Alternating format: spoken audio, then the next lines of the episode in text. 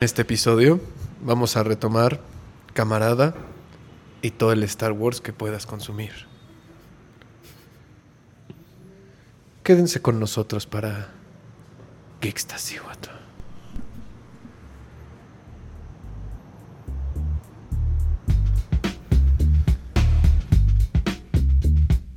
You, aquí estoy, MC Kid Frost. Yo soy jefe, patrón, it's the big boss. My cuenta's loaded, it's full of balas. I put it in your face and you won't say nada. Vatos cholos, you call us what you will. You say we are assassins, you children talk to kill. It's in my to be an Aztec warrior. Go to any extreme and hold no barriers. Chicano, and I'm brown and proud. Want this chingazo, Simona, so let's get down. Right now, in the dirt. What's the matter? You afraid you're gonna get hurt?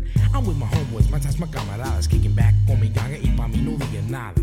Yo soy chingón ese, like Al Capone ese, controla todo, so don't never try to sweat me. Some of you don't know what's happening, que pasa? It's not for you anyway, cause this is for the raza.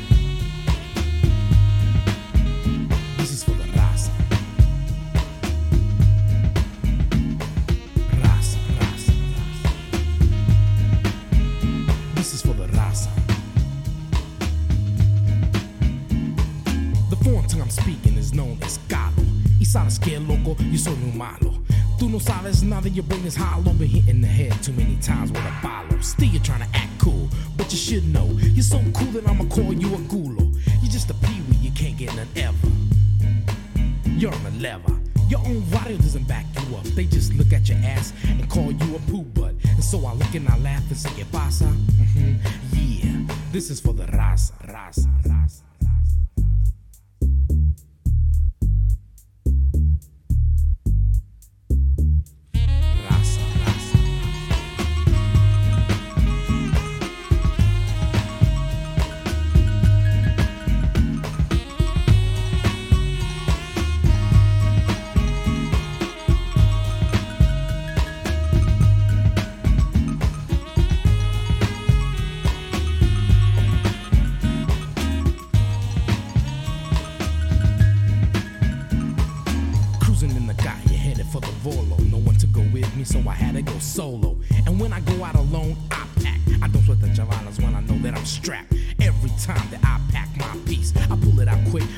all the nonsense will cease. Just like the song when you're 18 with a bullet, got my finger on the trigger, I'm not afraid to pull it. If it gets out of hand, I know some mafiosos quick to pull out weapons on some stupid ass my Warsaw. Sitting there wondering what's happening, que pasa? Yeah, this is for the raza. This is for the raza. This is for the raza. Hola, hola, hola. ¿Qué pasó, bandita? Ya volvimos, sexta edición, Una vez más aquí tirando, Tirando el cambio. clásico Jerry. Volveremos después de estos mensajes. Ahorita lo recoges, perro. No, pues ¿cómo están? ¿Cómo están? Ya, ya listos para el diciembre, para lo demás. Están tirando. Pues es la época del bolo, ¿no? O eso es en los bautizos solamente. No tengo idea, carnal. Bueno, ahí nos van pasando los datos, ¿no? Exacto, nos comentan. ¿Qué tal, gente? ¿Cómo están? Estamos aquí en una edición más. Yo cansado, ¿y tú? No tan cansado en realidad, pero sí, te echaste tu jetita, te venías cayendo en la bici, carnal. Todo, todo lo que se Hermoso. necesita para pues llevarla bien, ¿no? Justamente no, pero sí. Pero bien, no, pues sí, muchas horas de, de trabajo continuas, señores, no les deja, Deja. no les deja ni mucho tiempo para jugar, ni mucho tiempo para atender. Pero, ¿cómo escuchas podcast, eh? Exacto. ¿Cómo le pongo No atención para. a las reseñas? Este negocio no para y nosotros tampoco, porque esto es... Sí, guate. Luego hay que Ah. buscarnos una caja de, De sonidos. de ritmos, de sonidos chistosos. Estaría bien, estaría bien. Sí, sí, sí. Perderíamos respeto, pero ¿acaso? ¿Cuánto hemos tenido? No Pero ¿cuánto mucho. hemos tenido para perder más? este, bueno, Pues primero, esta vez anuncios. vamos a irnos con un anuncio y ese principal anuncio sería que nos fue increíble. En Camarada by Normal. Exacto. Camarada chingón, número neta. 2, by Normal. Hicimos una activación para todos ustedes que no se hayan enterado porque no quisieron o no pudieron saber. eh, hicimos una muy bonita activación en este evento en el Hotel eh, Virreyes, Celina se llama el spot. Y pues bueno, ahí se juntó un grupito muy curioso de muchacha y muchachos que pues se atrevieron a probar rol, algunos por primera vez, Casi todos por primera vez. casi todos por primera vez en la búsqueda de un boleto de el festival normal para el 2020 y un pase para Nocturne de Mutec, sábado y domingo, un abono que es mañana y pasado. Entonces, bueno, felicidades primero que nada a Carlos. Era Juan Pedro, Carlos. No, güey, Pedro era el otro. ¿Sí? Pedro era el alto. Ah, ok, ok. ok. Hola, Pedro. Pero ¿estás seguro? Pedro Es el- Juan el alto fue el que ganó, güey, el Halfling. ya sé, pero no, no, el, el Pedro era el chico de pelo largo y de ¿Ah, sí? lentes. Ok, ok, Sí. ok. Espero que no haya ahí una confusión, pero... No, no, no, es Juan Carlos. Se llama Ícaro en su WhatsApp y su correo. Felicidades, carnal. Sí, Disculpa que te felicidades. confunde el Dungeon Master, tenía que aprenderse muchos nombres. Me, me aprendí varios nombres, pero falsos. no- ninguno real, amigos. A ver cómo se llamaba. no sé. su personaje. no me acuerdo. Rashkin, algo así. Ah, Ra- Rashan, Rashan. Rashad. No, no me acuerdo. Algo así, algo así. ¡Felicidades, carnal! Sí, exacto. Estuvo bien padre. Y bueno, queremos hacer un breve recap de esto. Eh, pues primero que nada hicimos una campaña sencilla, tranquila, tranquililla, bonita. De esas que les llaman one shot, que es simplemente una sola edición, un solo juego. Y pues bueno, ¿cómo era? ¿Cómo estaban los teams?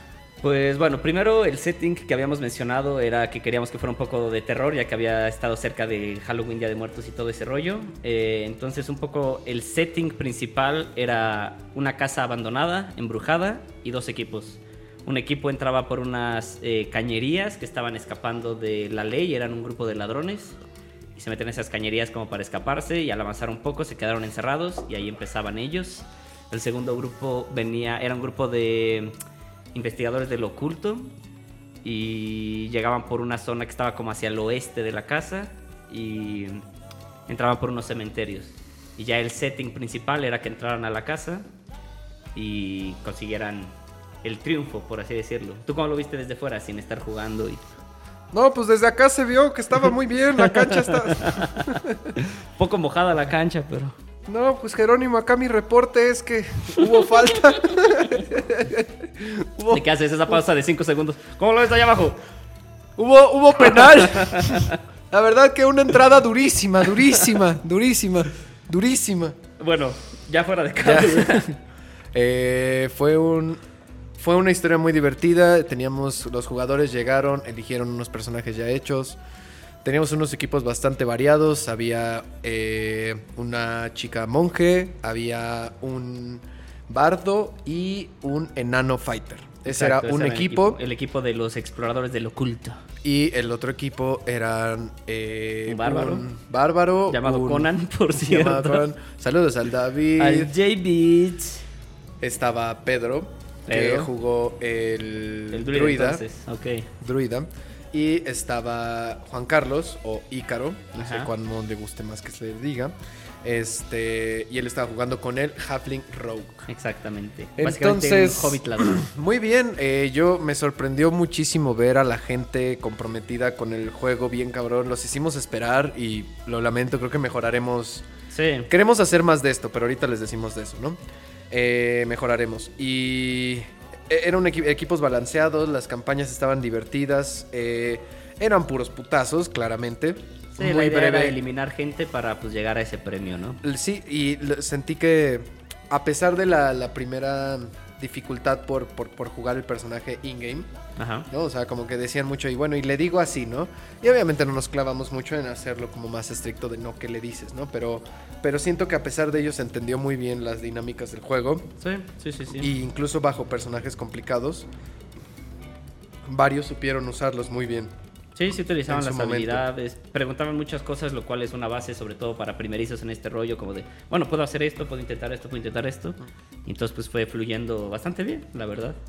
Y bueno, eh, saltándonos un poco de las cosas, Sí. básicamente las dos historias procedieron sin tener este ningún percance ni ninguna eh, Muerte, básicamente. Ninguna muerte, ninguna dificultad como mayor. Llegaron al final y el final era un enfrentamiento en el que O sea, había- teníamos había varios opciones. teníamos varios finales este puestos sobre la mesa, ¿no? Y planeamos una opción donde ellos se mataran entre ellos o que quisieran ser amigos y entonces surgió un maldito demonio, que fue lo que pasó. Exactamente. Y ese maldito demonio terminó por destruir a todos los demás y en el último minuto Sí, o sea, bueno, ya se habían muerto casi todos, ¿no? Al final estaba este demonio gigante llamado Cornugón y había podido invocar a unas criaturas poderosas, entonces estaban, estaban bien jodidos, la neta. Pero entonces eh, ya estaban a punto de eh, conseguir un hechizo que básicamente era como para eh, repeler a este demonio, mandarlo de vuelta como a su realidad, a su plano. Pero tenían que pasar seis rondas para eso. Entonces en esas seis rondas estuvieron peleando y se empezaron a morir.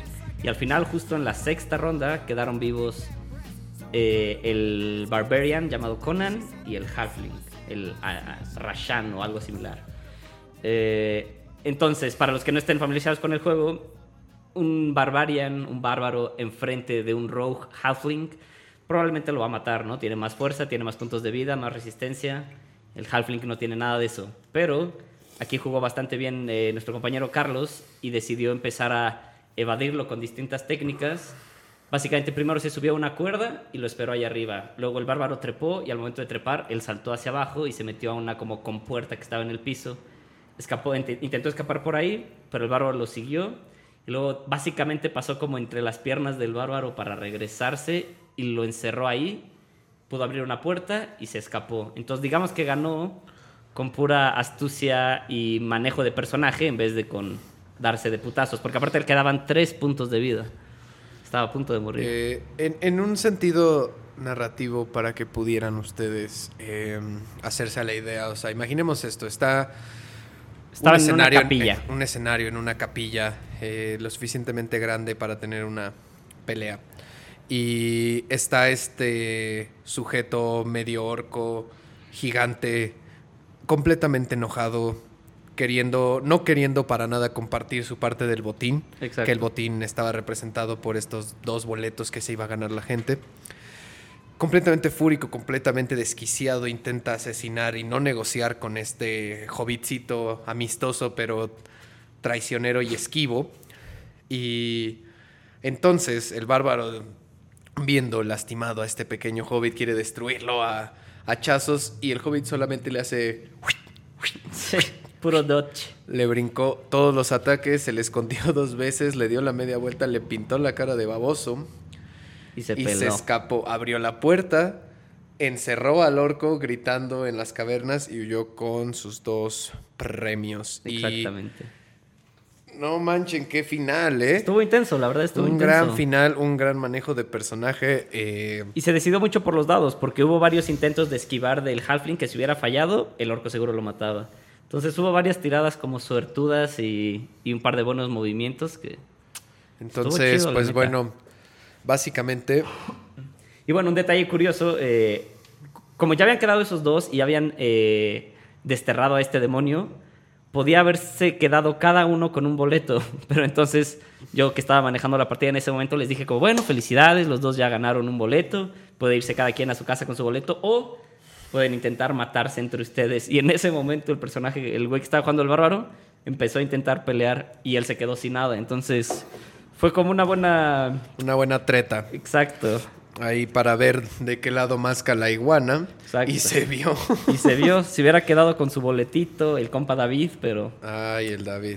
Se aborazó. se aborazó. Entonces, bueno, en un balance general estuvo increíble. Gracias a Diego por invitarnos. Gracias a Moni de, eh, de Camarada Normal por prestarnos este espacio. Sí, estuvo increíble.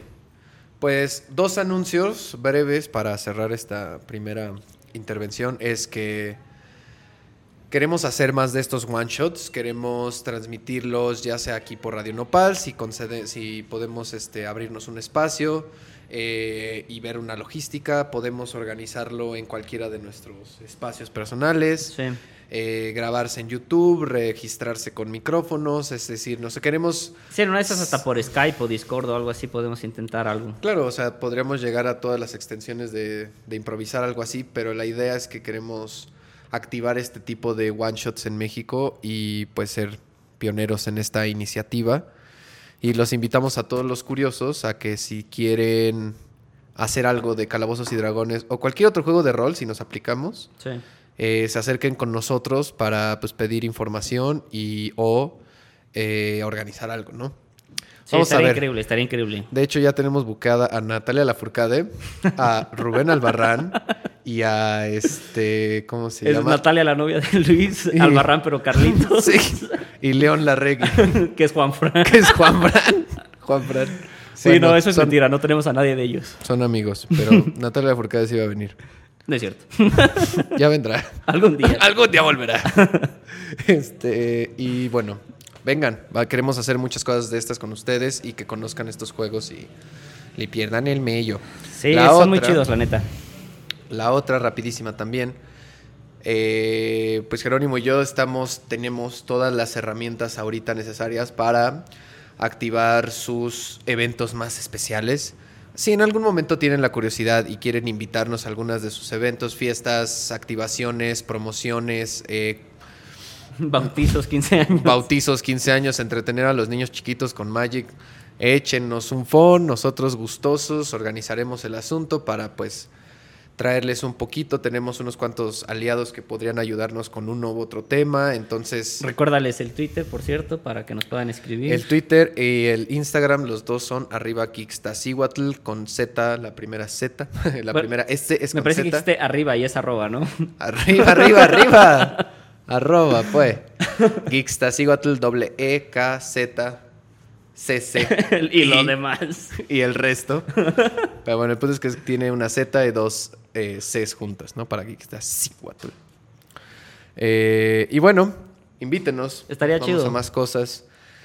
Y pues bueno, como ya habrán escuchado al principio, espero, vamos a hablar un poco. Si logro poner la canción que necesito. Sí, le está costando trabajo. Pero bueno, yo les puedo informar que vamos a hablar en el siguiente segmento de Star Wars. Se acerca diciembre. Han salido algunas cosillas por ahí, series y demás. Entonces, denos unos momenticos para poner una rolita y después seguimos con esto.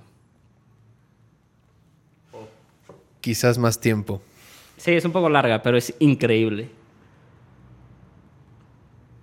Oh, sí. ¿Y esto qué dice?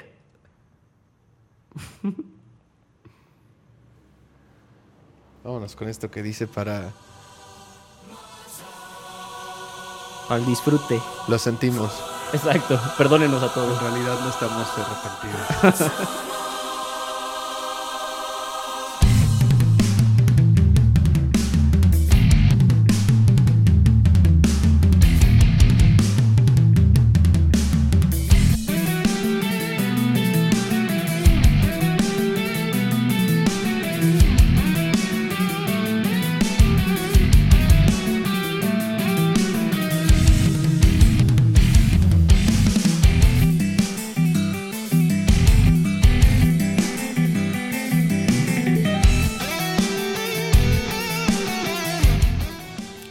¿Qué dijeron? ¿Que esa era? No. Sí, no, carnales, la cagamos. Ahorita viene la verdadera, amigos. es buena, pero bueno, estuvo chistoso, ¿no? Error chido. De esos errores que caen chido. Esta es la buena. Ahora sí. Ahora sí. Un par de minutos y volvemos, carnales.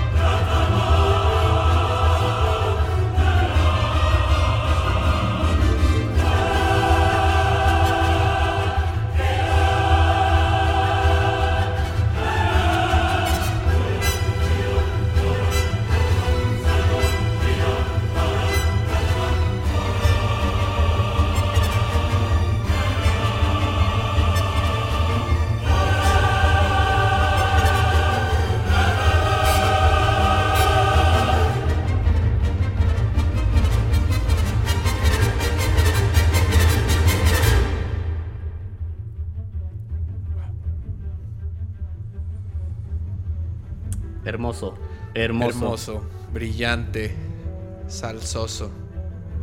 Tiene algo quizás extraño y extremoso.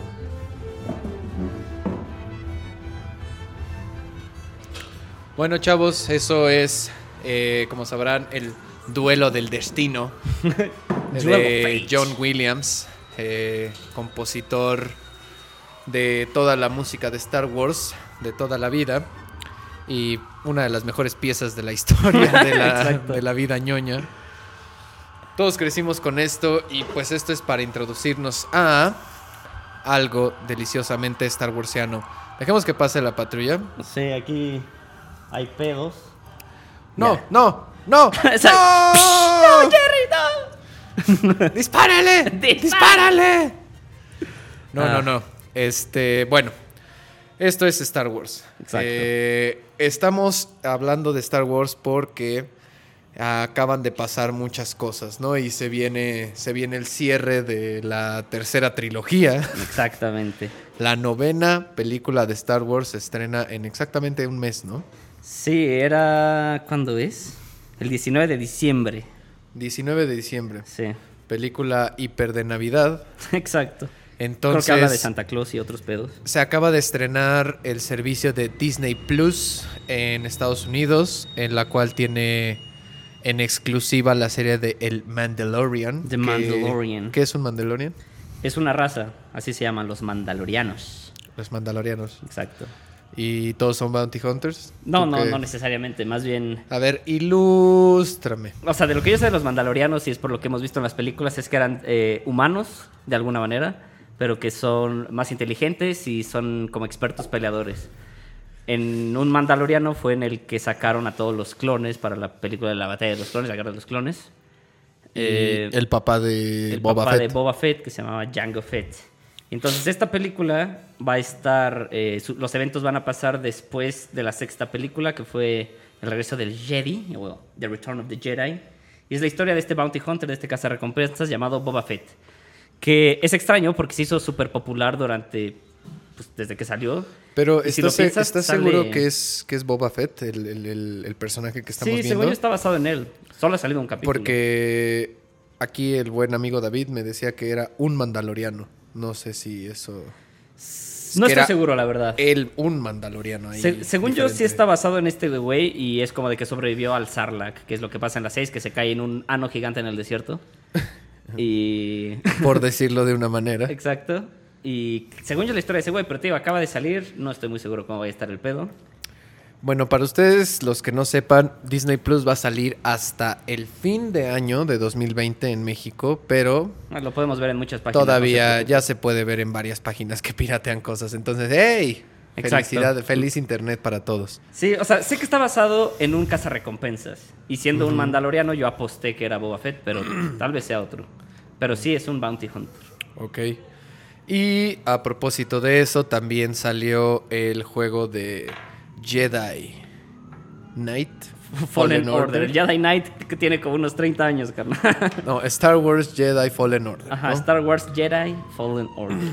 Pero bueno, no, esperen, con lo de la serie de Mandaloriano, solo para que lo sepan, por si a alguien le interesa, está dirigida por John Favreau, que es el mismo director que hizo Iron Man y que es el personaje de Happy en las películas de Iron Man, por si a alguien le interesaba. Pero, más allá de eso, bueno, hablemos tantito de la película. ¿Qué esperas tú de la película? güey? Va a salir, te digo, decimos 19 de diciembre, Rise of Skywalker, cierre de una nueva trilogía, más diarrea para todos. ¿Qué piensas? Exacto, exacto. Cágate sobre nosotros. No, pues. O sea, yo tengo serios problemas. Serios, serios problemas con la gente que le gustó la 4. Digo, la 7. La 7. Tengo serios problemas con esa gente porque considero que no tienen valores. y que no deberían de ser apreciados por nadie. es la peor película que he visto en muchísimo tiempo con de, de una producto grande, ¿sabes? Sí, O y aparte, digo, nosotros vemos mucha mierda y lo sabemos y estamos orgullosos, pero ¿qué nivel de caca nos aventaron esa No, la, la, eh, la, la 7 sí yo no pude con la idea de lo, lo triste que es esa. No, no, ah, no me pareció en lo más mínimo interesante nada de lo que pasa. Siento que no entiende absolutamente nada de Star Wars. Y no es que yo sepa un chingo, pero solo se me hizo tonto, muy Sí. tonto. Y es el refrito del refrito del refrito de hacer lo mismo. Ese es el pedo. Exactamente ser la misma película que la 4, güey. ¿Quién, quiere, ¿Quién quería eso, güey? ¿Qué- Sí, cada, Porque- cada inicio de las sagas es planeta desértico, situaciones extrañas y alguien es Jedi. Pero ese es el inicio de las tres sagas ahora. Sí. Bueno, no, en realidad la, o sea, de Phantom Menace empieza con Qui-Gon y Obi-Wan Bueno, en están en la nave de los confederados, pero luego, De- luego llegan a Llegan a Tatooine. Tatooine hasta después, pero digo, no sé, eh, en ese momento la me pareció una caca y la 8 me pareció como, bueno, Un intento. yo lo que pensé, mi, mi discurso era, at least they're trying, ¿no? O sea, Sí. por lo menos están intentando encarrilar esto hacia un cuestionamiento de los valores que pusiste antes. Porque eso es lo chido, ¿no? O sea, si vas a hacer otra trilogía, güey, más te vale poder decirme algo diferente a lo que me dijiste en la primera. O sea, ¿cuál es la tesis de la primera trilogía? De la de los setentas. Pues Eh, unos eh, hechiceros espaciales. No, bueno, la, la- la tesis como su tema, ¿no? No, no sé. El, el amor, la familia, el, el- O sea, no sé. O sea, la tesis principal pues, es muy sencilla, como el bien sobre el mal. pues sí, la- ¿no? Amistad y bien sobre el mal, creo que es lo único. ¿no? Y, y la, y la posibilidad de redención. En realidad es una. Un poco historia de venganza, pero sin que recaiga tampoco tanto en sí, eso, ¿no? O sea, es, es un, es un arco eh, muy claro y muy este. como casi de by the book. Del camino del héroe, ¿no? Su redención, su regreso, su bla, Sí, bla, matan a su familia. O sea, todos, toda la forma en la que se estructuran como las historias, pues es como un ensayo de ese tipo de... Un ensayo muy claro, ¿no? Toda esa primera. La segunda, pues es la... como the downfall of a, of a hero, ¿no? La, la de las precuelas. Sí. Muy mal hecha, por cierto. Sí, también muy mal hechas, la verdad. Y, y esta última, siento que no trae nada. Yo Eh, ni siquiera he visto los trailers. Son, son, o sea, esta última saga, digo, Ajá, y, y ajá. los, y esta última película, lo que pienso es como, güey, son productos que se están generando ya, no bajo una idea o bajo un concepto, sino es una novela, güey. Eh, o sea, la novela sale la mala, ¿no? y, y- y si la mala de pronto empiezan a dejar de ver la novela, la matan y sale otra mala. Básicamente. Y es como de, ay, no mames, a ver si sube el rating. O, o- o tal persona se vuelve. Si el que era bueno se hace malo, el que, Ajá, el y, que era malo se hace la, bueno. y la niña buena de la historia se vuelve indigente y luego le loca y explota, Exacto. regresa. Entonces siento que estas historias de Star Wars se están haciendo bajo esa idea. O sea, vamos a. Hicimos esto. Ay, pero no les gustó tanto. Va, va, va, va, va, ok, ok. Y se ponen a escribir. chucu. No, aparte el pedo es que ese no les gustó tanto. Sí, hubo muchas quejas, pero de todas maneras fueron películas Ah, bueno, sí, sí, sí. O sea, no perdieron un- absolutamente nada. Ellos podrían hacer la misma película una y otra y otra y otra vez y se va a seguir vendiendo. güey. Y se va a seguir consumiendo y la vamos a seguir viendo. Vamos a ir al cine, Jerry y yo particularmente. Gritando, ¡ay, te amo! Te amo. Exacto, llorando con él. Viendo al Kilo Ren. El kilo ren. Ay, Te chiquitito. alquilo el ren.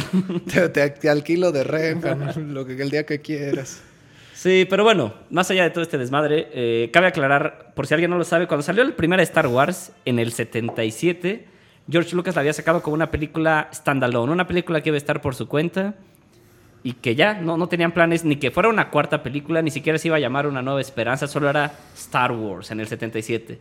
Pero en el momento en el que se empezó a hacer hiper popular después de esa primera película y ya decidieron sacar una siguiente, dijeron, bueno, ¿por qué no decimos que la siguiente es la quinta? Por lo tanto, la anterior es la cuarta y armamos esta saga como en medio de una historia, por así decirlo. Sí. Y con este rollo que estábamos mencionando de, ah, pinche amenaza fantasma estuvo culera, ya pinche Force Awakens estuvo culera, cuando salió la sexta, que es el regreso del Jedi, un chingo de gente se cagó sobre esa película. Un poco a lo que voy es, dejen de mamar, carnales. Son películas para morros en primer lugar, güey. Sí, eh, ahí, ahí está el detalle que, que, que puedes caer, ¿no? Como de. Es como ahorita de lo que íbamos a hablar de Pokémon en un rato. Sí, en un ratito. este. Güey, si estás mamando por películas para niños. Exacto, güey. Es como si yo digo, güey, Toy Story 4 no es lo mismo que la primera. Bueno, pues ese no hay pedo, Güey, güey. es que vi Toy Story 4, güey. No mames, están perdiendo el camino. Exacto. Goody ya no es como era Goody original, güey. O sea, sí puedo, puedes opinar que son malas películas o películas simplonas porque hay de películas para niños de- a películas para niños, pero Claro. a mí lo que me entristece es que siento que se está se, eh, se están generando esas películas sin ninguna idea de de, de- de un, eh, un camino, ¿no? Yo no siento para nada que de las 7 a la 9 haya habido una evolución del personaje de Rey, la principal, la, la Jedi principal, tu, tu heroína.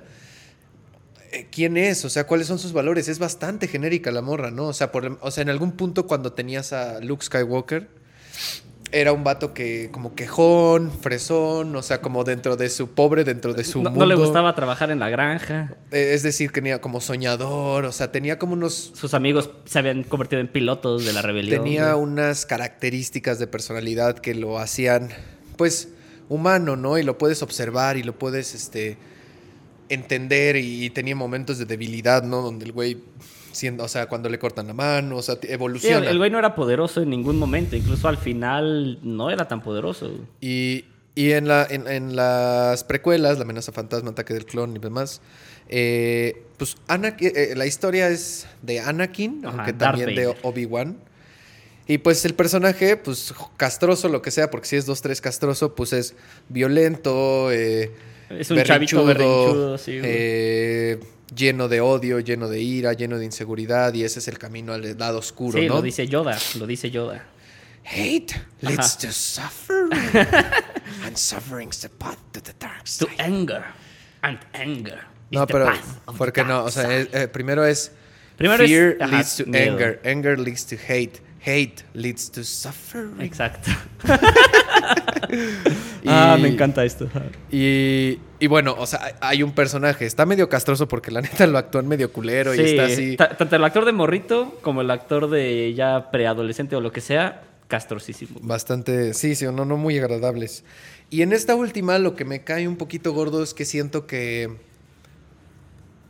a Rey le dieron un personaje, la morra siempre es valiente, siempre es como habilidosa, siempre tiene como mucha seguridad en sí misma. Sí. Y- Está rota, está roto ese personaje, está mamadísima desde el inicio. güey.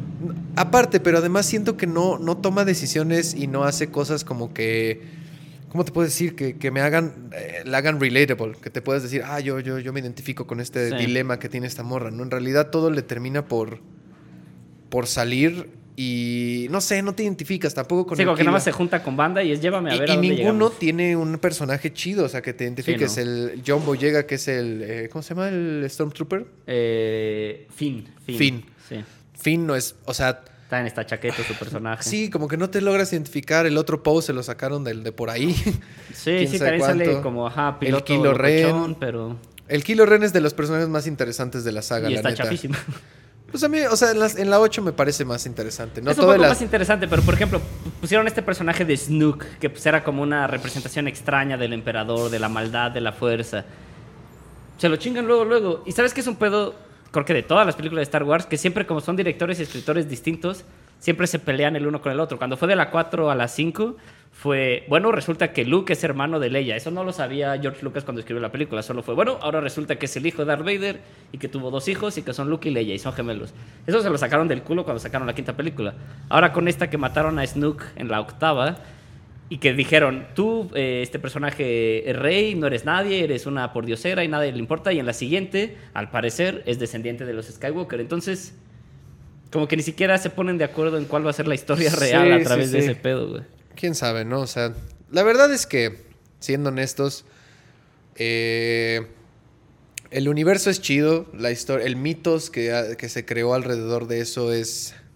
Para mí es muy atractivo, ¿no? Esta idea Sí, de es los interesante. Space Wizards. Sí, los, los magos Basic- espaciales dándose magos en la madre. espaciales dándose en la madre con espadas láser. Es estetísimo, güey, pero funciona en muchos niveles. ¿no? Está- estaba chido, estaba chido. Y como dices, al inicio estaba hecho como con cuidado, con Pero cierto cariño incluso. Justo a lo que iba quizás poniendo como en debate esa postura es que igual y siempre fue una mamada, ¿no? Solamente Siempre fue tuvo una mamada, güey. siempre solo tuvo como mucho mucha suerte y, y tocó como logró tocar la sensibilidad de un público muy de nicho en un momento que lo llevó a explotar, ¿no? Y que bueno, los efectos especiales que se utilizaron para las primeras películas estaban muy chidos, eran como muy realistas, las maquetas y todo, o sea, ahí fue una revolución pero cinematográfica, más allá de la película, historia y hechiceros espaciales.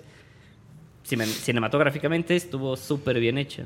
Sí, no, y eh, también, o sea, sus, méritos, sus méritos técnicos y de, y de marcar tendencia y una franquicia, pues, Sí, ultra, multimillonaria. ultra mega billonaria. Que ahorita les damos en qué lugar está de franquicias multimillonarias, pero ahorita, ahorita Exacto, llegamos. entonces, eh, el sonido, el, el diseño sonoro se, cre- se casi, casi que se inventó con Star Wars. Y bueno, igual estoy diciendo mamadas, alguien diga, o sea, Sí, seguro no, no es ya que se haya inventado a través de eso. Pero bueno, se sí fundó- Se, se exploró mucho más a fondo. Pues ¿cómo había escuchado que el sonido de la espada, ese.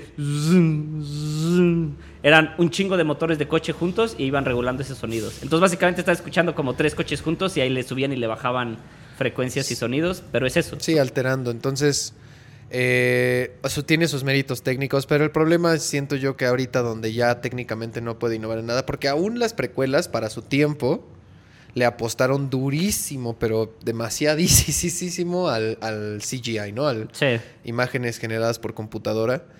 Eh, se le apostó, se le apostó esa tecnología para hacer como la película que George Lucas creía que tenía, pero en un total abuso. Y llegamos a este punto como de la existencia donde está el, ¿cómo le podríamos llamar? La, la simulación de la simulación, el, Mm. el- el- la, la ultra explotación de la nostalgia, la- el, el- el querer volver a un ideal pasado Sí, como inexistente. el hecho de que vuelvan a poner a Harrison Ford y Carrie Fisher, aunque esté muerta jodidamente, es un pedo de Es- queremos, queremos que lo sigan viendo todos los que lo han visto a través de 40, 50 años que lleva. Pues, pues es una, es una idea como. O sea, es tal cual megalomanía, ¿no? O sea, acaparar el Black mercado. Sabbath. Meter, o sea, meterse cabrón al mercado. O sea, ¿cómo lo vendo Sí. más? ¿Cómo lo vendo más fuerte, no? O sea, ¿cómo hago que solo. No solo un grupo de personas lo vean? No sé. Claro, claro, porque es como dices ahí. un poco hace unos momentos, que cuando salió Star Wars la primera, era para un grupo pequeño, para los niños. Y sí, pegó y se hizo multimillonaria muy rápido, pero, pero era como para un grupo pequeño, por así decirlo. Y hasta George Lucas lo decía. Él cuando creó sus películas eran como para tratar de pegarle a un nicho pequeño. Y algo que quería comentar hace rato se me olvidó, que es un detalle muy cagado. No sé si ustedes lo sepan, pero Star Wars es considerado un western en el espacio. O sea, es una película de vaqueros en el espacio, lo cual se me hace muy gracioso. Y sobre ese mismo tema, eh, justamente Carlos, un primo, me mandó una información curiosa que George Lucas basó el peinado súper clásico de la princesa Leia con estos dos buns a los lados en unos peinados que utilizaban unas revolucionarias mexicanas en su momento. Entonces, él trató de copiar y por eso usan como ponchos y pistolas, pero como viejas, a pesar de que son láseres. Sí, todo, todo el asunto de Star Wars, las, las primera, la primera trilogía es. Y que es una estética que a mí me gusta mucho y creo que disfruto mucho de Star Wars, Sí. el, el futuro viejo. Ajá, como un futuro viejo, exacto. O sea, que el- cosas intentar- feas, inútiles, pero Ajá, o sea, chidas. es el futuro, eh, mi- muchísima tecnología, robots y demás, pero todo se ve como parte de tecnología que avanzó y se quedó atrás, lo cual le da un... lo aterriza, ¿no? Es lo que le da el, ese look de Star Wars. Sí. Porque todo lo demás que veas de ciencia ficción tiene muchos looks, tiene muchos estilos, pero solo Star Wars tiene este asunto como de... Nuevo viejo. Exacto, del el futuro, pero ya viéndolo desde, de- desde que ya se quedó un rato aquí. Pues, pues, siento que de alguna manera tiene que ver con lo del steampunk, ¿no? Que es este rollo de como máquinas gigantes, pero que ya pueden viajar al espacio y funcionan con carbón y pendejadas así, pero ya son como súper futuristas, ¿no? Siento que tiene una ligera similitud a, a lo que es Star Wars. Y pues Pero bueno, En fin, eh, al, al- al transitar por todas nuestras eras, pues yo, yo conocí a Star Wars con la precuela y lo conocí más eh, directamente. Vi las, vi las tres películas de la primera trilogía cuando me las rentaba mi madre con Blas, el vato que pirateaba películas en la Blas, Secretaría todavía de lo Pesca. recuerdas. Blas. En la Secretaría de Pesca. Tenía cola de caballo. Lo van a meter a la cárcel. No creo, por lo menos no ahorita. En aquel entonces quizás no, pero me acuerdo que me trajo los VHS, los vi. Tenía como 6, 7 años, no entendí nada. Y después, cuando salió Phantom Menace 99, yo ya ma- más huevudito, Más o menos. poquito, chiquito. Exacto. Eh, en esos momentos fue cuando vi Star Wars, conocí el- el- ese asunto y pues así, se, así lo conocí yo, ¿no? Y la verdad es que la película, por más que sí, ahora que, que la veo, la busco, sí da dos, tres oso. Sí. Las sí, tres sí. películas dan bastante oso las precuelas. O sea, Sí. todo lo que va pasando y los efectos y cómo se ven, Ya para este momento, sí, de pronto es como, ah, caray. Se hubieran quedado con las marionetas. Sí, no, hay unas cosas que se ven horribles. Pero bueno, esperemos que algo cambie, Sí, ¿no? O sea, bueno. algo tiene que ceder. A- Aquí podemos poner un como, como paréntesis un poco que es, creo que el futuro para los fans hardcore un poco de Star Wars que no quieren tragarse tanto a la mierda de las trilogías, porque aparte, por si no saben, ya anunciaron más trilogías y más trilogías. O sea, esto no se va a acabar. Pero donde va a estar chido, Aquí no va para. donde creo que van a poder estar chidas, güey, es en las películas standalone, en las que van a ser como historias alternas de la historia como principal. Por ejemplo, cuando salió Rogue One, fue una buena película. Pues sí, es Star Wars y sigue siendo la ñoñada, pero se arriesgaron, los personajes son un poco más extraños. Y sí, tiene pues el humor extraño, medio pendejón del Disney, Marvel, Star Wars de hoy en día. Pero, pero por lo menos la historia es un poquito más violenta. Pues no sé, se, sien- se siente un poco más el... el Más güey, esto re- es una guerra, Cuando aparece Darth Vader en Rogue One, es un pinche personaje como Jason o... No sé, es un pinche asesino desquiciado, hijo de perra. Y sí, dije- cuando la vi en esa película dije, órale, qué, qué buen trabajo de este villano espacial hiper hijo de perra, güey. Que además es la primera vez en toda su historia que se muestra en una película siendo habilidoso, ¿no? Sí, exacto, porque sale peleando y usando la fuerza y ahorcando a la banda. Y, Y en sí, vez de sí, caminando sí. todo lento. O di- diciendo, ¡No! Que esa fue la gloriosa. Horrible escena, por cierto. Eh, sí, sí, estoy de acuerdo, pero solo no sé, no sé. Debería, o sea, yo opino, yo opino que debería de parar. O sea, debería Ah, bueno. de, Tuvo que haber parado hace mucho tiempo, carnal. de. Sí, sí, sí, sí. O sea, pero, o sea, ¿cómo, en qué momento vamos a poder, eh, como sociedad moderna, considerar siquiera que las cosas ahora terminen? ¿No? Ah. O sea, Sí, es la está cabrón, sagas, ¿no? O sea, en- una y, digo, siempre, siempre ha existido. O sea, creo que sí ya tiene un buen rato que la propia comercialización siempre busca y rebusca escarbar en el mismo barril, las mismas franquicias, relanzan, relanzan. ¿Cuántas, ¿Cuántos King Kongs hay? Bueno, pero qué tan. Después del primer King Kong, que supongo que fue el más popular y exitoso, ¿qué tan populares han sido los siguientes? güey? Pues varios diferentes. O sea, hubo... Pero nunca fue Sí. un fenómeno tan grande. güey. No, no, no, claro, nunca fue un fenómeno tan grande. Pero digo, incluso con un fenómeno no tan grande, no, no tan billonario, se siguen sacando y sacando. Sí. Eso solo son cosas que pegan. ¿Cuántas Godzillas hay? ¿Cuántos...? Pero como que de alguna manera el asunto de Star Wars es que está como muy cerquita, ¿no? No puedes nada más... O sea, es, es una franquicia que ha vivido toda su historia sobre el mismo universo, sobre los mismos nombres y sobre los mismos personajes. O sea, estamos Sí. hablando de esa historia. Esto del- de Mandalorian es la primera vez que nos alejamos del universo de Star Wars, de los personajes principales, y vemos a alguien más en este universo, que muchas otras franquicias lo hacen, como El Señor de los Anillos, eh, Shadow of War, el, o sea, incluso Sí, pero los libros. justamente iba a decir que con el aspecto de Star Wars sí ha pasado varias veces, pero videojuegos o cómics. Exacto, No, no, libros. no eran en las películas hasta, como dices, bueno, creo que ni siquiera es una película, pero sí como... Sí, digo, y a lo que me refiero haciendo la comparación con Godzilla es, bueno, ha habido un chingo de Godzillas con un chingo de protagonistas, con un, o sea, casi casi que el reboot es a- de a película, ¿no? No hay como la 2, la 3, la 4, la 5, la 6, la Sí, sí, 7, sí, la sí, 9. sí. Y en, en- en Star Wars está tan cerca que yo siento que ya pinche chole, güey. Claro, o sea, ver a Luke Skywalker desde, la, desde el 77 hasta, pues, que fue el año pasado que salió la última de Star Wars, ya es como, güey, déjenlo en paz, no sé, o sea... Pero incluso tendría más peso si sacas a Luke Skywalker si la historia ya no tiene que ver con realmente nadie más, sino si, si buscas que el uni lo ahorita hablamos de Jedi Fallen Order, que está chi- muy Y chido. otros videojuegos que... ¡mua! Belleza. Eh, eh, a lo que me refiero, ahorita que estábamos jugando Jedi Fallen Order eh, hace unos momentos, esta idea de ver el universo ser infinitamente enorme es lo que llama la atención de esta franquicia, güey, de lo que gusta, güey.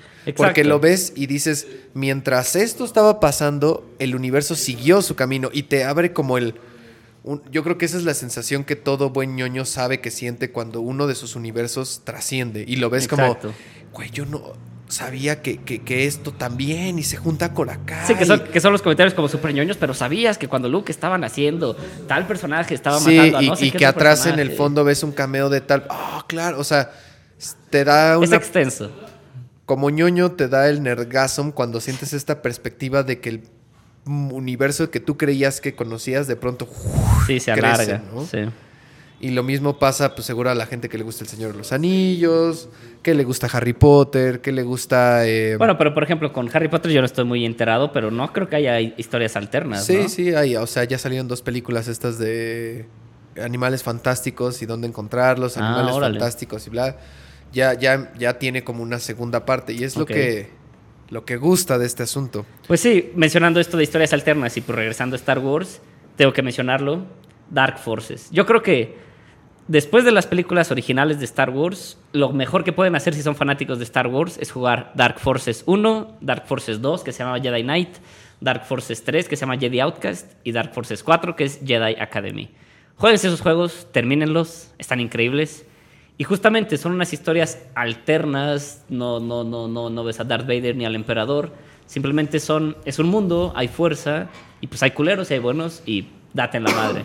Y en el Jedi eh, Knight, que es el Dark Forces 2, podía ser malo, lo cual también era interesante y era innovador en ese momento. Tu personaje podía ser bueno o malo, y, y podía variar con cosas como de que podías desarmar a los enemigos y si después de desarmarlos los matabas, te hacías malo. Y no sé, estaba interesante como mecánica, como juego y como historia. Personaje Kyle Katarn, algún día me lo voy a tatuar, es hermoso.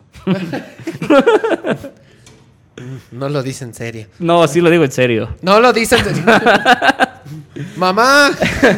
Es Kyle Katarn con Jan Ors. Ah, Abrazado Belleza. en un corazón. Exacto, en un corazón, además güey. que sea toda tu espalda, güey. Toda tu espalda. toda la barriga. El peor error de tu vida, güey.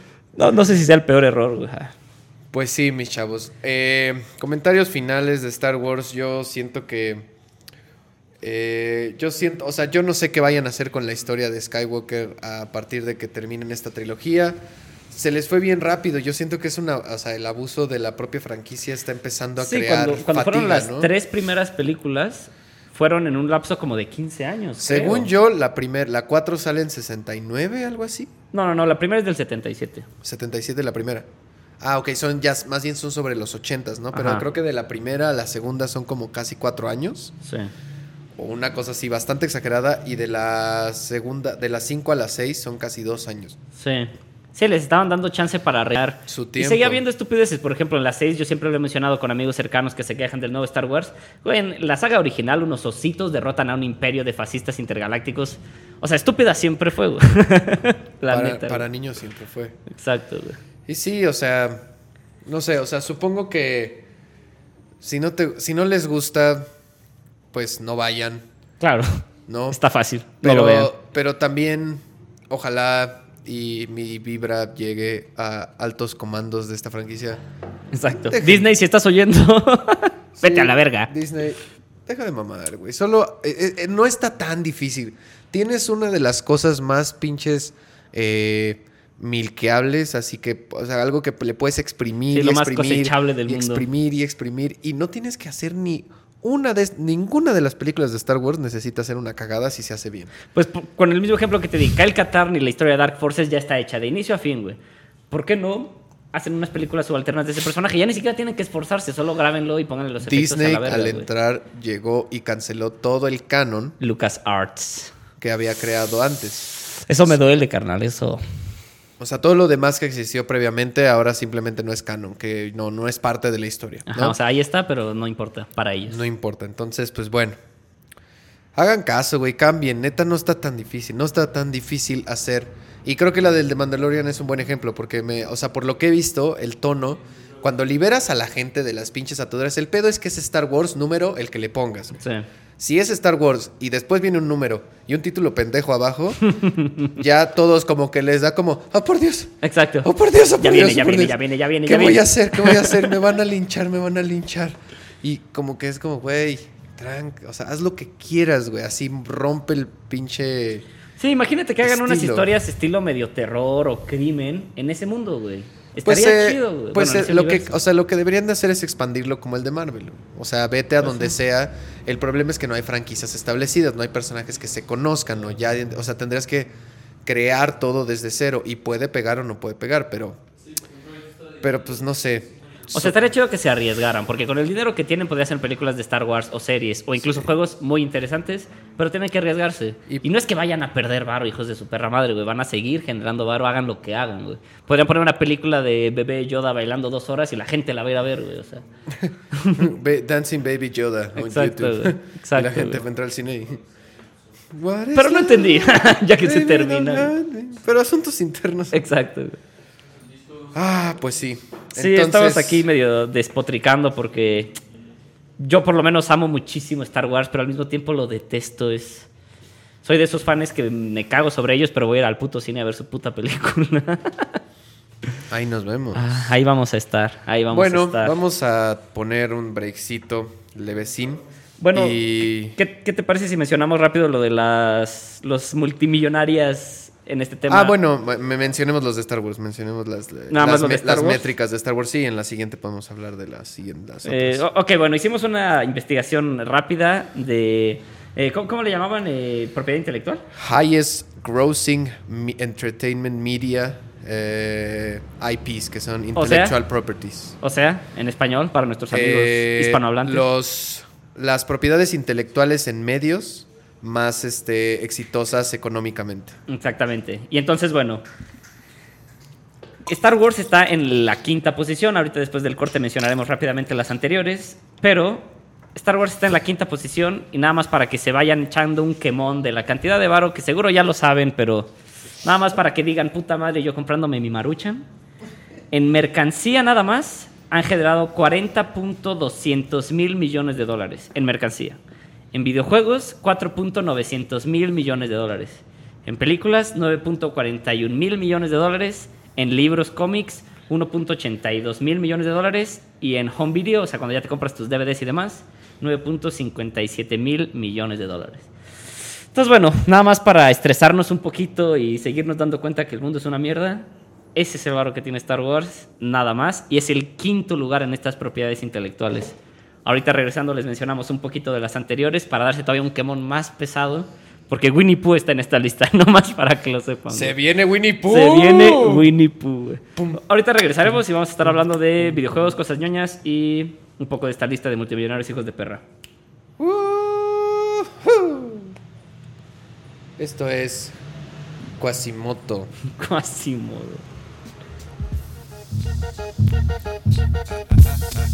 Hey,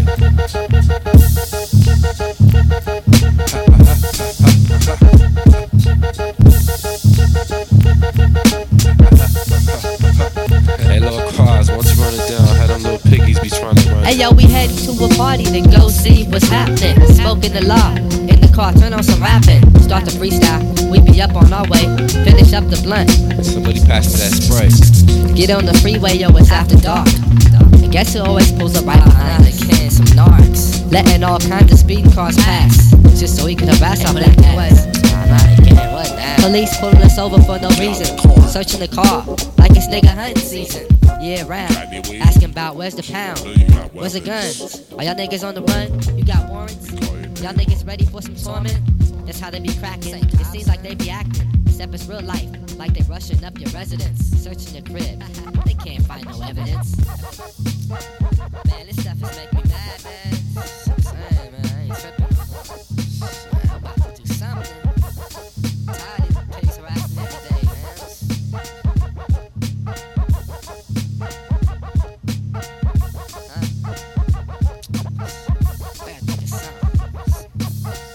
other day, Mr. Buddha had this plan.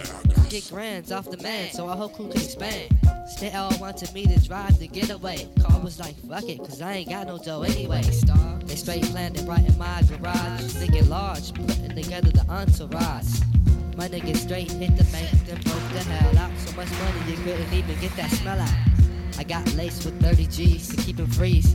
But some nigga riding so five O's on the breeze. Fuck police talking about where's the dead presidents. Said fuck y'all, niggas ain't got no evidence. Hey,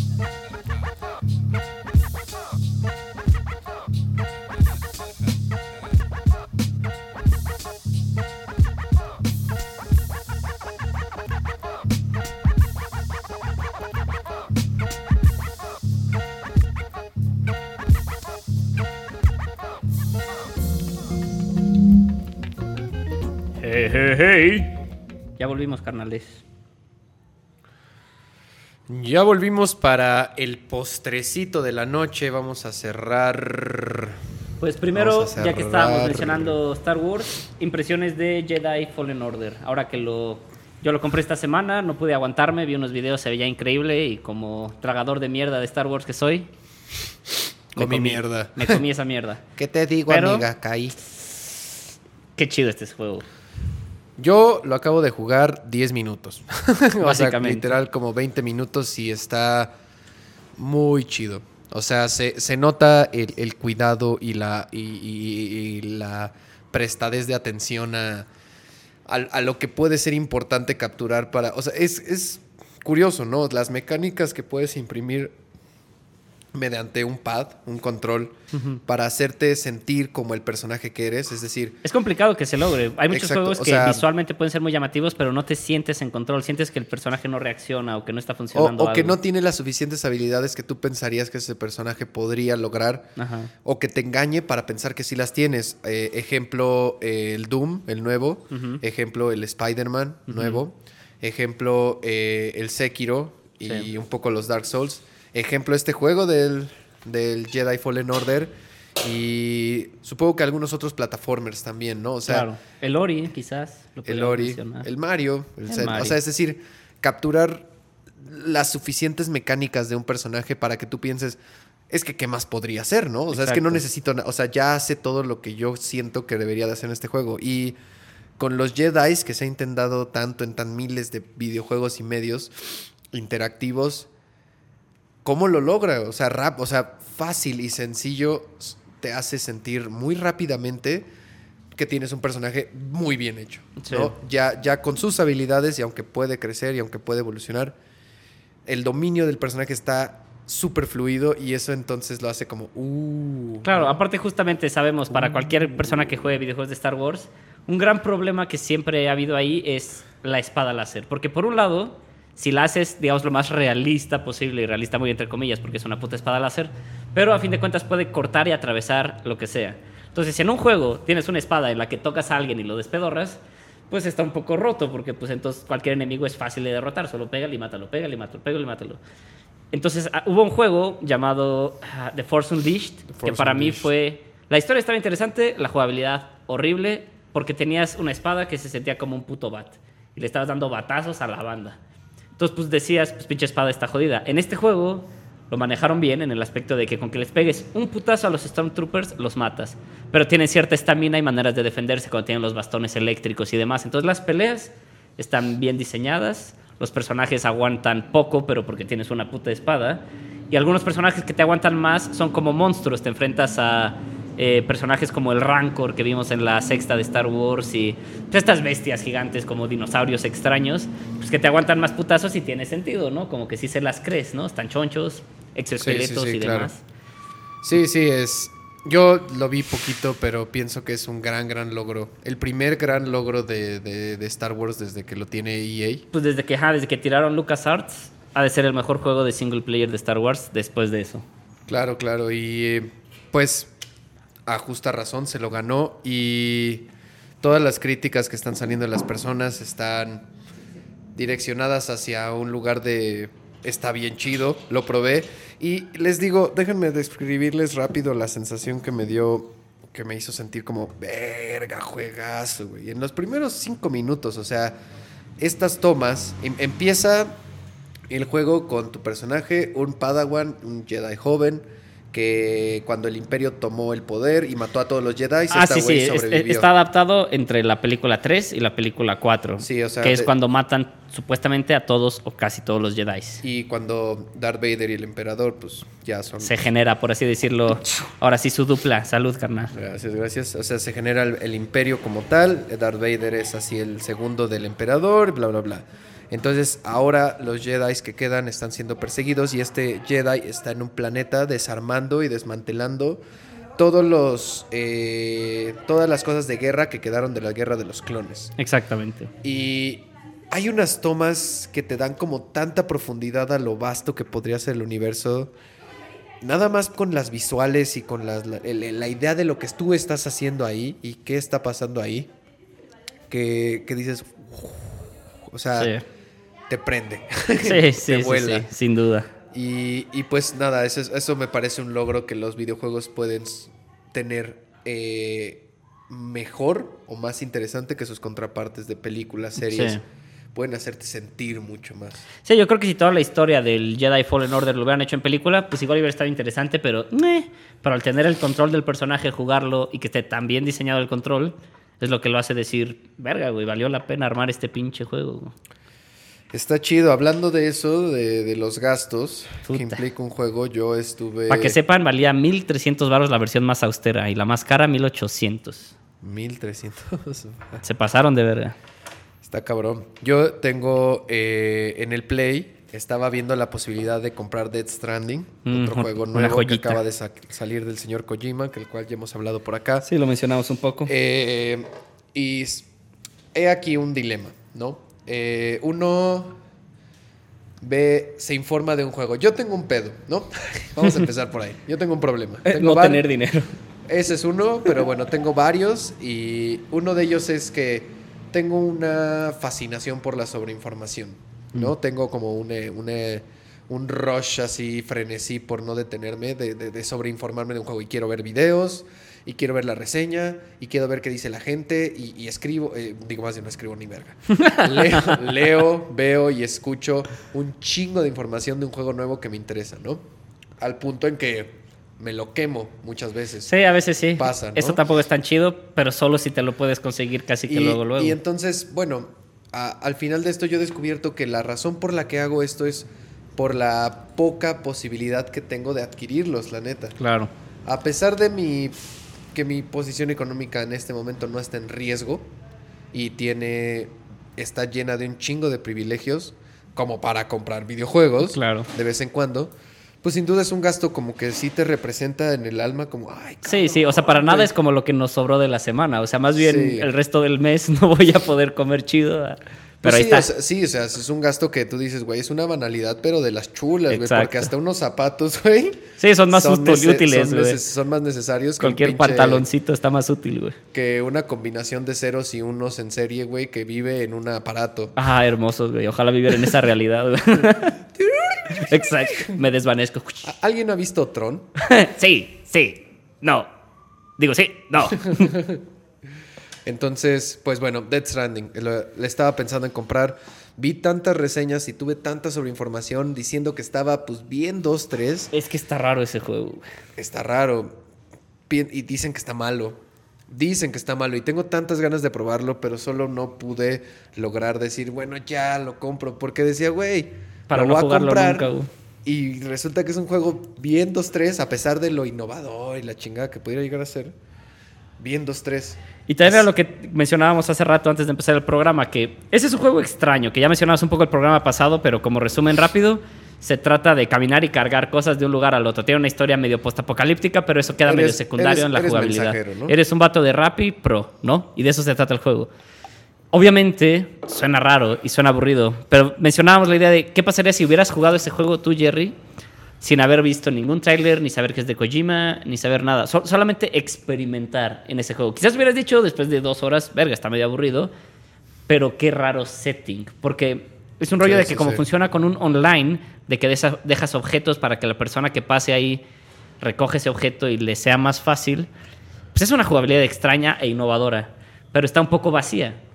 Sí, sí, sí, sí. O sea, esta sobreinformación, yo no sé si al final del día puede llegar a ser bastante contraproducente para mermar tu, tu, tu postura ante un, un producto mediático, ¿no? Claro, pero como dices, no es como que dices, ah, lo compro ahorita y si no me gusta no me importa, porque pues verga. Y, y eso es la gran diferencia. eh, digo, no sé si le pase a todos los podcasteros mexicanos y gente que trabaje en, en estas cosas de videojuegos en México y demás. No sé si ustedes, muchachos, tengan la capacidad, la habilidad o, o la- o una empresa detrás que pueda ayudarlos a pues probar todos los juegos, ¿no? Porque pues como empresa de videojuegos tienes que reseñarlos todos y tienes que siempre tener una postura, ¿no? Y, y tienes que Claro. tener a tu gente informada. Nosotros pues ahí vamos.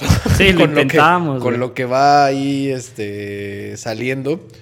Pero Es difícil, es difícil. Y por más que yo quisiera tener una postura bien, este, una opinión súper estudiada de Death Stranding. Sí, de que ya nos lo terminamos hoy, digamos. Así, ¿no? llegar con mis lentes encima de mis lentes, pero como de pasta para verme más intelectual. Exactamente. Y entonces poder decirles ahí como... Sí. Oigan, no, pues bueno, yo que lo probé. Las primeras 72 horas son, Exacto, exacto. son bastante aburridas, pero las, las últimas 5 realmente valen la pena. Sí. Y pues nada, es difícil. Además los horarios de trabajo luego están cabrones Claro. como para... Sí, dedicarle a jugar, incluso aunque sean juegos viejitos que te descargaste gratuitos, pues es depositarle tiempo, no... depositar mucho tiempo. Y bueno, entonces, pues díganos qué les pareció de Stranding, si alguien lo tiene, lo jugó. Y por favor, préstenmelo. Traigan la Radio Nopal y lo jugamos la próxima vez. Miren, acá está que el proyector. Yo, yo te, hay sillas, está la tienda de al lado. Cáiganle, me enseñan el Death Stranding, platicamos, a ver qué pasó con algo. No, pero lo que es curioso es que está muy ambiguo ese juego porque es o está aburrido y qué mamada de juego, o hay banda que dice no hay ningún juego como este y lo hicieron increíble. Justo vi unas reseñas de 10 algunas de páginas 10. de, de videojuegos que tengo que, que la banda dice, güey, este es el mejor juego de toda la vida, güey. Y pues no estoy muy seguro si sí o si no, ¿no? Está... Está raro el juego, está raro, güey. Pues mira, seguramente lo conseguiré. Si quiero tener ese. Quiero tener la historia de ese juego en mis manos. Y poder. Poder decir realmente con, con todas las de la ley, como pues qué opino, ¿no? Siento que por más que pueda ser una mamada, siento que es una un punto interesante en los videojuegos, en la historia de los videojuegos, que existan. Uno, el juego de autor, ¿no? Un juego que, que- que ya depende de un autor. Que justamente no sea un Halo 20. Estaba, ¿no? estaba, estaba pensando por, por un podcast que escuché que comparaban como estas épocas donde de pronto en los 70s a, lo- a varios cineastas, a Kubrick, a Scorsese, a Coppola, en Estados Unidos les dijeron, eh, queremos hacer un blockbuster, así que tú eres un genio, ¿verdad? Y el otro como, sí, Sí, a huevo. ¿cuál billete? Exacto. Eh? Soy, sí soy un genio. Ah, ok. Este, ¿y ¿cuánto dinero quieres para hacer tu genialidad? Mm, todos estos millones. Bueno, Sí. y le dan dinero. Y le dan dinero al genio en espero de que saque una obra maestra, ¿no? Y, y ese fue un formato que, pues, sabe- o sea, se desarrolló en el cine y que está muy interesante que los videojuegos han, eh, han llegado a este punto donde hay un autor al cual se le deposita una confianza económica tremenda en espera de regreso. Sí. Pero pues ya, ya estamos hablando de otros niveles, ¿no? O sea, ya estamos diciendo, eh, se está experimentando y se están tocando territorios donde pues jamás habíamos explorado y mal o bien, siendo mamón el Kojima como puede ser, puede ser que se haya eh, eh, creado un género. Puede Sí. ser que se haya logrado lo que él quería. Pues aparte dijo algo sobre el juego que pues obviamente es autopublicidad y demás, pero que sí se me hizo como bonito lo que dijo, porque era la idea de que hoy en día y sobre todo en los juegos multiplayer, lo que reina es tirar mierda, yo soy mejor que tú, tú eres un pendejo, y aparte, ya sabes, mil insultos a través de ahí de, ah, tu jefa, ya sabes, todo el tiempo. ¡Ah, tu jefa! Exacto, una y otra, una y otra vez, güey. Lo que dijo Kojima sobre este juego es, la banda vive tan alienada y tan alejada los unos de los otros que quiero hacer este juego en donde puedan cooperar el unos con, o sea, los unos con los otros. En vez de te pongo una pinche trampa y entonces te mueres y ajaja, chinga tu madre, tu jefa. Más bien, ¿qué necesitas? Necesitas una escalera, necesitas una cuerda. Yo que ya avancé en el juego, puedo regresarme, dejar la escalera ahí y tú utilizas esa escalera. Entonces, empezar a generar una comunidad de empatía y cariño entre los jugadores en vez del chingas a tu madre, ¿no? Que es lo más clásico en los pinches videojuegos. Sí, este, este estilo eh, hoy en día, pues no sé, yo, yo pienso que puede abrir las puertas para muchísimos, muchísimos estilos diferentes y pues no sé, soltémonos todos, eventualmente tendremos eh, a, a disposición todas las temáticas y todos los argumentos para crear un juego, ¿no? Y el punto es explorar las mecánicas, la, la tras- lo, lo trascendente que puede llegar a ser tu gameplay, si lo logras hacer bien, ¿no? Y, y eso es lo chido, o sea, creo que ahí está el- el- la- la- la esencia pura, la médula de cada... La médula espinal de los videojuegos está en conectar emocionalmente algo físico, que se hace con tus dedos, digamos, y, y- y técnico eh, de agilidad, digamos, de destreza, con eh, algo narrativo, emocional, pasando en tu pantalla. Entonces, esta, esta, esta conexión que, que, pues yo no, yo no sé, o sea, que rompe dimensiones, Sí. es la que yo siento que los videojuegos tienen, que, que proyectan tanto. güey. Y cuando alguien lo, lo, lo experimenta y lo hace bien, realmente sientes cosas, ¿no? Es Pues es como, e- e- es un ejemplo quizás, porque ya lo he dicho mil y un veces, pero eh, el, el Dark Souls, el modo cooperativo que le pusieron, está muy interesante porque es de que vas caminando, te están dando en tu madre porque es un juego difícil y de pronto alguien pone un símbolo en el piso que él quiso poner para ayudarte a derrotar cierto jefe, cierto enemigo. Y entonces se convierte como, ah, no mames, se conectó el Fénix 117, me va a tirar paro, qué buen pedo. Y, y se convertía en un rollo de, hasta podías dejar un mensaje de please help me, ¿no? Y si alguien se conectaba y veía ese letrero, ya pues te tiraba paro o también te podían invadir, que era la otra parte, ¿no? De chingarte y tu jefa, ¿no? Otra vez. tu jefa, Pero- tú siempre, tu jefa. Exacto. Pero, pero ya empiezan a crear como aleaciones extrañas, no sé. Sí. Bonitas, interesantes, la verdad. Y pues bueno, ah, yo realmente pues aquí he, andado ocupado y no he tenido tiempo para echar la, nerdeada a gusto. Eh, yo para ir concluyendo mi, área de experimentación con, con temáticas de videojuegos y ñoñeces, eh, les recomendaría mucho eh, acercarse a un canal de YouTube que se llama Game Makers Toolkit, así. Eh, el, digamos que el kit de herramientas para los creadores de videojuegos. Es una serie de un cuate inglés que está bien, bien chévere a los que les interese el game design, el diseño de videojuegos. Que pensemos en esto, o sea, diseño de videojuegos es como el arquitecto, el programador de videojuegos es el ingeniero, ¿no? El arquitecto tiene la idea, tiene la, cómo se quiere que se vea, tiene el design eh, completo, el book de cómo se vería, jugaría y, y experimentaría este juego para dárselo a un programador. Toma, es tu Tú ármalo. Sí. Ten el cemento y una espátula. Sí, ármame esto, carnal. Sí. Haz lo que funcione, ¿no? Y entonces, digamos que esas son las dos partes. La parte como creativa, la parte que, que, que, que- que es técnica, que muchas veces pueden ser las dos, ¿no? Sí, a veces es la misma persona. Pero, pero esta, este canal de YouTube tiene una particularidad que te enseña muy chido cómo pensar como game developer.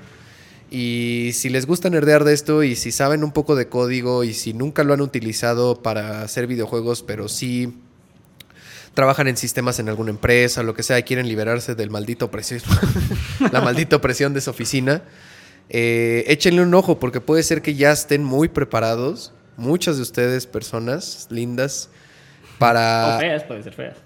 Bueno, no consideremos a nadie feos, poco gratos. Poco gratis. Eh, todos ustedes, muchachos, puedan a- aventurarse a quizás empezar a programar su videojuego. Hasta, o sea, el simple hecho de que sepan código los hace poder programar todo desde Pac-Man, Pong, Mario Bros, así de, de entrada, ¿no? Y Sí. de ahí para el real. Y con la pues sí, tecnología y facilidades que tenemos, ese tipo de juegos ya los pueden hacer en una hora. O sea, obviamente en su momento eran trabajos largos y tediosos. Hoy en día ya con las herramientas que existen te los armas muy rápido. Entonces sí, es, sería interesante que la gente empiece a utilizar más la programación como, pues, como un nuevo lenguaje, que en realidad pues, ya tiene sus años, pero, pero que sea eso, como, a ver, yo quiero contar una historia pero distinta, pues voy a poner a mi personajito en una pesadilla y que dure 20 minutos el juego. Pero ya lo puedes crear por tu cuenta. Claro. Es interesante. Eh, hablando de, de esta de esta posición, ¿por qué no nos dices cuáles son el top 5 de las franquicias más exitosas? Ah, ok, ok.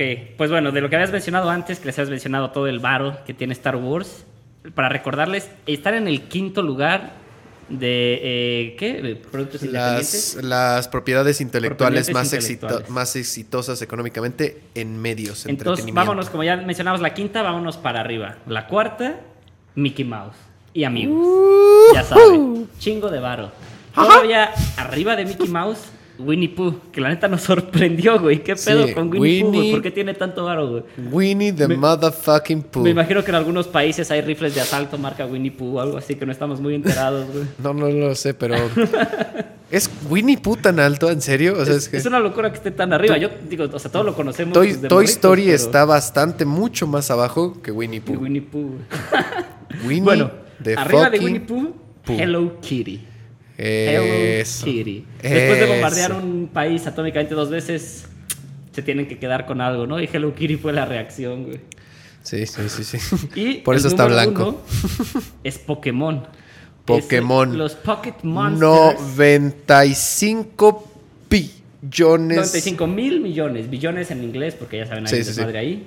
Pero 95 mil millones de dólares vale Pokémon. Ha ganado en toda su historia. Es la franquicia, o sea, la propiedad intelectual, eh, la franquicia con más ganancias en la historia. Pokémon. Exacto, o sea, so- sobre cualquier otra cosa que sea legal, ¿no? Porque a lo mejor puedes meter eh, armas y trata de personas y drogas y seguro hay más barro ahí, ¿no? Pero, pero de situaciones legales, Pokémon es lo que más O sea. Pokémon, con el dinero que ha ganado Pokémon, podríamos hacer otro planeta Tierra, seguramente. Probablemente, güey. Así, Así, acabar con la hambruma. ma- acabar con todo. La bruma. Con hambruma. Es que había mucha bruma. Es y- que había bruma y hambre.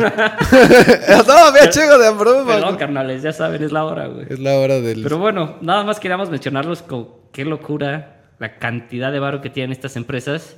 Y pues sí, acaba de salir un nuevo juego de Pokémon, por cierto, que por eso lo queríamos mencionar, pero qué pedo con lo que vale, güey. Qué pedo, güey. Y bueno, no, no, yo no sé realmente nada de, de cómo se ha jugado ese nuevo Pokémon, pero la gente dice me. Pues Todos están diciendo me. Pues y es que, volviendo chale, al, güey. al tema que decíamos, es para niños, güey. Pokémon, desde el primero hasta este último, ha sido lo mismo. Lo mismo una y otra y otra vez, güey. Pues entonces están haciendo lo mismo y pues está bien, güey. Solo le ponen gráficas nuevas y la chingada, Pokémon nuevos. Es lo mismo, es lo mismo. Es para niños, que- güey. Lo, que sí vale la pena recalcar es que South Park en un capítulo dijo, che, cabuleándose a Pokémon que se llamaba Pokémon, que había un Pokémon que solamente se llamaba Zapato. Y ahorita, en esta nueva generación, hay un Pokémon que es un cupcake, un, un panecillo. Hay un personaje que es un candelabro, nada Ajá. más. Hay un personaje que son unos engines, como unas tuercas. Entonces, bueno, ahí quizás en la creatividad sí podríamos Y hay, y hay un uno, y hay uno pero- que se llama Chichon, que son unas chichis.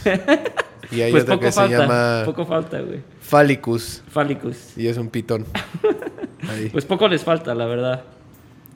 Entonces, pues bueno, hemos jugado muchas cosas, nos hemos divertido. Nos hemos divertido hoy, amigos. Nos hemos divertido mucho. Y pues bueno, triste y hermosamente, las franquicias nada más no van a parar. No, Con lo que hemos gastado en videojuegos podremos haber salvado yo creo que a muchas familias en Sí. México. y no. Pero no. Pero está bien verga el Star Wars. Pero carnal. está bien verga el Star Wars. igual y Ah. igual y hay una manera en la que podamos proponer un proyecto a futuro en el que jugar videojuegos sea productivo para la sociedad. Ya veremos, ya veremos. Pues con toda esa energía que se saca de la electricidad, pues y por lo menos que ilumine tu pinche casa, ¿no? Sí, no, por lo menos igual y podrías estar pedaleando mientras juegas. Exacto, que para que no se apague el Xbox tienes que pedalear, güey. Y Va a haber una generación de morritos mamadísimos, pero No, no, no, no marmadísimos, piernudísimos, Sí, güey, sí, flaquísimos y con lonja, güey, por tantos chetos con, Mountain- con, eh, con Monster. Con Monster. Y- pero las piernas así durísimas andando en bici diario, güey. Los personajes de las trillizas de Belleville con esas piernotas. Exactamente, Yeah. exactamente. Pues bueno, chavos, esto ha sido se número está terminando 6. por hoy. Gracias, hoy vimos que hubo más gente, no sé quiénes sean, pero Saludos chingón. a todos, besitos, besitos. Chao, chao, bye bye. Échenle, échenle ganas y pues regálennos cosas, ya se viene la Navidad, ¿no? O invítenos a eventos, aunque sea a hablar de cosas ñoñas, maldita Al sea. Chile no tengan miedo, o sea, ustedes si nos ofrecen dinero, nosotros lo vamos a aceptar. Pues o la neta, hasta luego sin dinero, ¿eh? Pero ojalá sí, haya sí, dinero. sin pena, sin pena, pásele con confianza, aga- Exacto. puede agarrar. Agarre marchanta. Agárrele. Va, viene probado, va garantizado. Este, bueno, nos vamos. Me, me voy a despedir con una de Will Smith. Ok, ok, haz lo que quieras. De todas maneras, siempre te va a verga. Exacto. No, te importan mis opiniones. Perdón, hoy, hoy sí no, pero es que la compu está muy de mi lado. Es cierto. es Entonces, pues, bueno, chavos, esto es Men in Black. No chingues. Bueno, De Will es me. creo que voy a renunciar a. Es un rolón, güey. ¿Qué les pasa? Disfrútenlo. Nos vemos la próxima. en dos jueves. O. Ah, ¿no iba a haber un pedo de que el siguiente jueves no y luego sí? Ahí les Todavía vamos no diciendo. sabemos. Todavía no sabemos. Seguro que sí. Ok, les avisamos por internet. Sale, cuídense. Buen fin de semana.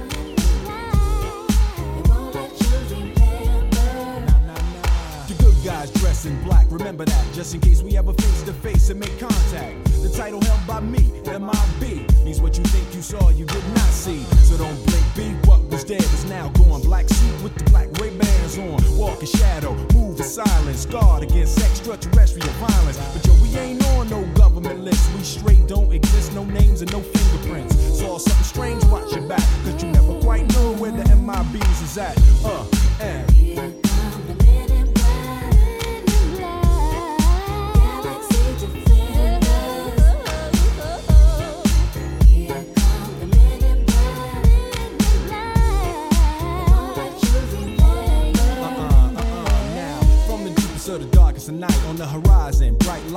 Sight tight. Camera zoom on the impending doom. But then, like boom, black suits fill the room up with the quickness. Talk with the witnesses, hypnotizer, neuralizer. Vivid memories turn to fantasies. Ain't no MIBs, can I please? Do what we say, that's the way we kick it. Yeah, I mean, or see a noisy cricket get wicked on you. We're your first, last, and only line of defense against the worst scum of the universe. So don't fear us, cheer us. If you ever get near us, don't jeer us. We're the fearless. MIBs freezing up all the flag. Men in black, uh, and.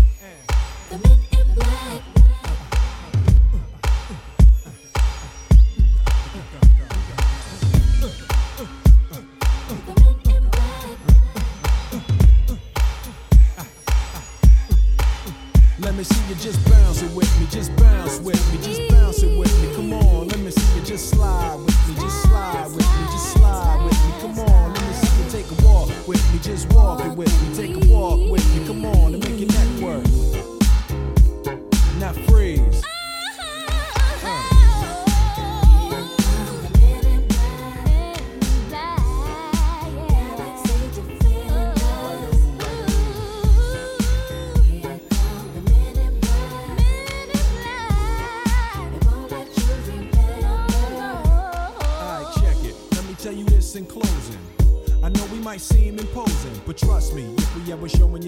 for your own protection. Cause we see things that you need not see, and we be places that you need not be. So go with your life, forget the Roswell crap. Show love to the black suit, cause that's the men in, that's the men in.